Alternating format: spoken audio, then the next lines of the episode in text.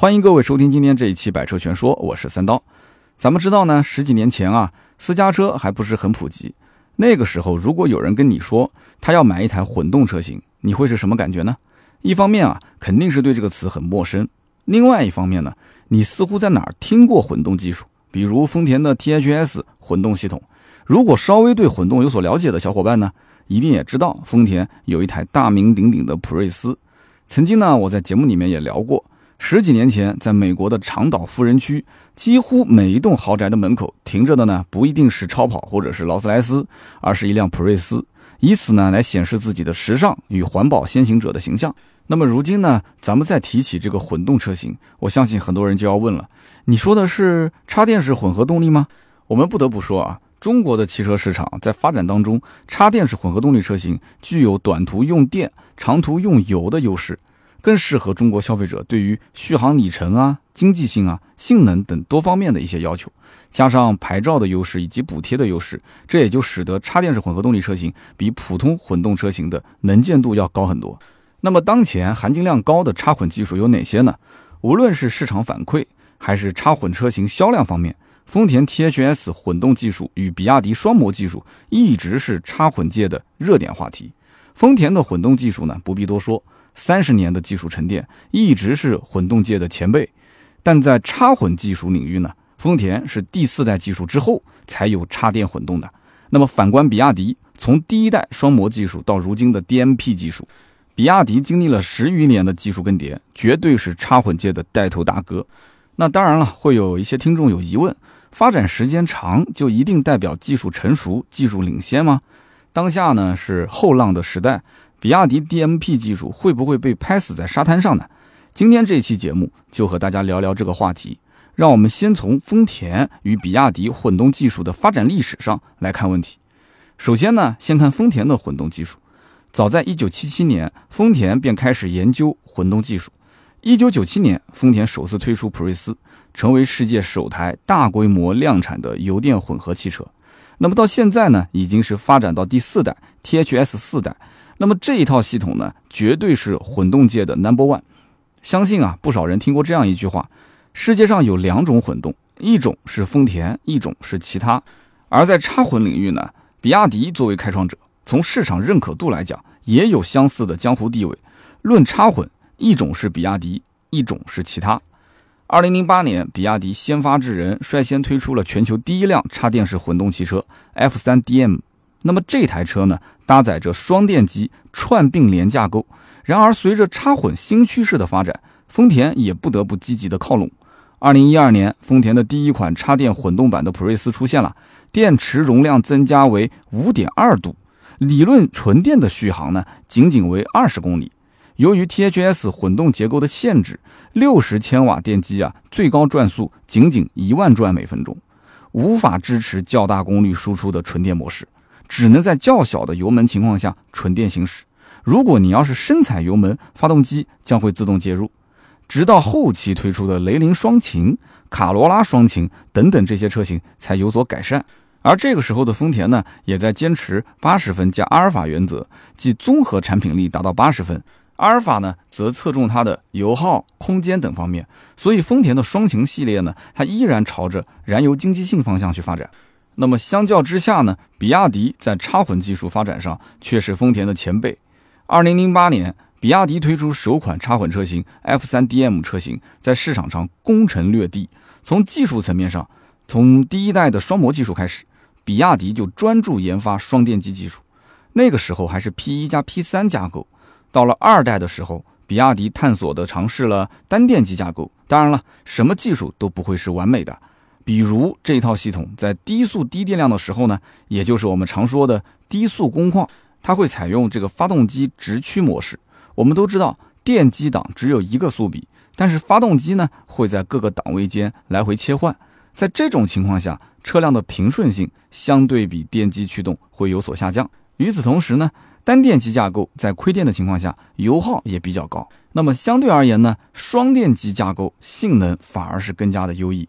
到了二零一八年，比亚迪第三代双模技术正式发布，其代表车型比亚迪唐 DM 百公里加速达到了四点三秒，更是将性能啊作为比油耗更加重要的一个标签，打开了比亚迪五四二战略的大门。这个五四二战略呢是什么意思？跟大家解释一下。那么即加速在五秒以内，四驱加上低油耗，油耗可以低到两升以内，这就是五四二战略的含义。那么这其中呢比较重要的一个改变在于，比亚迪开发出了 BSG 电机，用高功率与高电压加持，强化性能与经济性。它可以直接将发动机的运行区间拉伸到高效的转速区域，它可以实现啊越过低速抖动区间，使发动机更加快速平稳的介入驱动。我们可以看到，比亚迪双模技术三次迭代，每一次都从概念、性能、架构上颠覆了前一代。当今在推出 DMP 的技术，有双擎四驱与三擎四驱两种架构，侧重性能。那么究竟有多强呢？近期的国民 idol 啊，比亚迪汉 DM 已经有所验证。这款车呢，搭载的是 DMP 的双擎四驱架构。那么其中四驱性能版豪华型，百公里加速仅仅需要四点七秒。也能实现电四驱。更值得一提的是，汉 DM 将近五米的车长，车身质量达到了两吨，不充电油耗仅仅为五点九升，可以说这样的成绩是十分出众了。综合之下，与丰田的 THS 混动技术相比呢，比亚迪双模技术从架构性能上更加全面，不只看重燃油经济性，更侧重性能，给消费者愉快的驾驶乐趣。那么具体到技术层面，比亚迪与丰田谁的技术更领先呢？丰田如今的 THS 四代系统采用的是双电机，也就是 P 一加 P 三架构，由外齿圈啊外齿圈同时连接二号电机和输出轴，那么行星齿轮架也就是连接了发动机，太阳齿轮也就是连接了一号电机，相互组成在一起。那么中低速的时候呢，发动机带动一号电机，也就是负电机正转发电。二号电机主电机呢是用来驱动，超过临界速度，也就是八十二公里每小时之后，一号电机反转与发动机共同驱动车辆前进，二号电机则转化为发电机。这一切呢都是在行星齿轮结构下进行的能量分配，发动机的能量几乎是没有浪费的。这种混动模式一般称之为混联结构啊，属于强混。那么，比亚迪 DMP 技术拥有的是双擎四驱、三擎四驱的结构特性，实现了加速性能和发电效率的兼顾。所以，我们看到的情况是，搭载了三台电动机的 DMP 技术，性能进一步提升。它通过策略化提升了 HEV 模式下的续航里程以及能源利用效率，优先用电，发动机尽量在高速区域进行运行，实现了在不增加电池组容量的前提下。保电能力更加的强，相较于丰田的混动系统，显而易见啊，比亚迪的 DMP 技术架构模式更加的丰富。具体到车型方面啊，卡罗拉双擎 E 加搭载的是一台采用阿特金森循环1.8升发动机，输出功率仅仅为73千瓦，最大的扭矩啊才142牛米，电机总功率53千瓦，峰值扭矩呢也就207牛米啊，所以它的综合扭矩是347牛米。而目前，比亚迪汉 DM 这款车型，它搭载了 2.0T 全铝发动机与高电压、高转速、高效率的驱动电机相结合，那么通过六速湿式双离合变速器，可以并发出321千瓦的最大额定功率和650牛米的最大扭矩，百公里加速4.7秒，应该说足以媲美一台 V8 汽油发动机的强大性能。那么同样是双电机技术，两款车的动力参数为何相差甚远？那么首先呢，丰田的混动技术是以发动机系统为核心，因为采用的是行星齿轮动力分流结构，所以使得发动机与电机啊它无法解耦。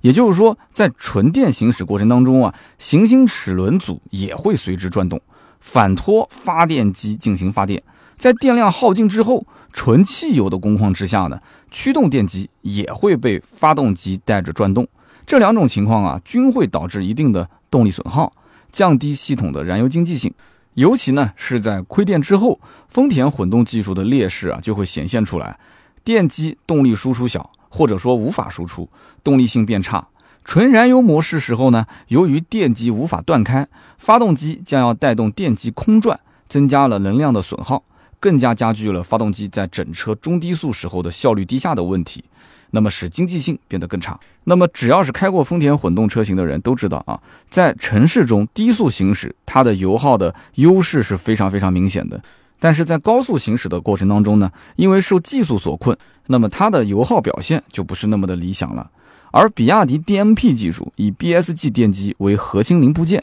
配合 P3、P4 两部驱动电机，再加上 2.0T 发动机，提供了更加丰富的动力源，且功率强大。三擎四驱的架构之下呢，总扭矩达到了950牛米，动力超过了市面上所有的 PHEV 的车型，控制上也是各司其职。刚才提及的比亚迪汉 DM，以它的双擎四驱架构为例，动力参数强大不言而喻。那么在保证强大动力的前提下，亏电之后的油耗能维持在五点九升左右，领先行业同级燃油车。所以在直观的对比下，DMP 技术啊，从表现上领先丰田 THS 混动技术。那么对于消费者而言，比亚迪 DMP 技术到底能带来哪些好处呢？咱们可以展开聊一聊。首先啊。是兼顾了动力，又让燃油经济性提升了不少。因为这个架构分工细致，P 零电机也就是 BSG 电机啊，它可以去负责智能启停、智能发电、急加速助力以及辅助换挡的功能。P 三电机和 P 四电机分别驱动前后轮，实现呢全时电四驱。其次啊，因为 P 零、P 三、P 四同时存在，可以实现 EV 纯电模式、HEV 能量回收模式。HEV 串联模式、HEV 并联模式、HEV 高速模式，可以说是覆盖了日常驾车的种种工况。那么在 HEV 高速模式下，DMP 技术还可以将多余的能量通过 BSG 电机去发电，其高功率、高密度和高电压的特点，让发电效率大幅提升，起到了回收发动机多余能量的效果。当我们下了高速之后，又可以利用纯电在市区行驶。而 HEV 能量回收模式可以在发动机端前后轴同时能量回收，让能量充分利用，大幅降低油耗。那么在 EV 纯电的模式下呢？车主如果是上下班短途，完全可以利用纯电模式来进行驾驶，每公里只需要花费仅仅四分钱。而普通的燃油车呢，每公里需要花费至少四到六毛钱。所以在经济性方面呢，孰强孰弱啊，可以说是一目了然。而 HEV 并联模式可以在行驶途中，如果你需要超车的时候多勤发力，其中 BSG 电机啊，它急加速助力功能瞬间可以将动力推向制高点。再回头说一说丰田混动的逻辑，汽车起步到范围内加速的这个阶段啊，可以保持纯电行驶状态，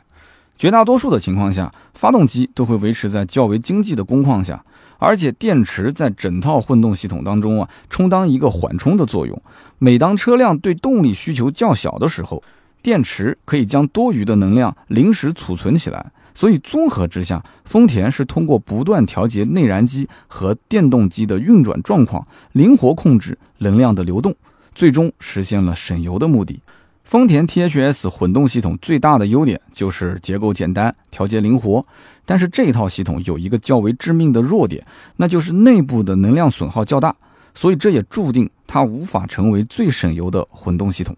上文当中我们曾经提到过，车轮、主电机和行星齿轮外圈它是连接在一起的，所以呢，车辆在行驶时，主电机一直在运转，无法断开。因此，内燃机带动发电机发电，电能临时储存在蓄电池当中，再用电带动主电机运转。这其中有多少？有些能量损耗吧。那么，这也是丰田 THS 混动系统无法回避的一个问题点。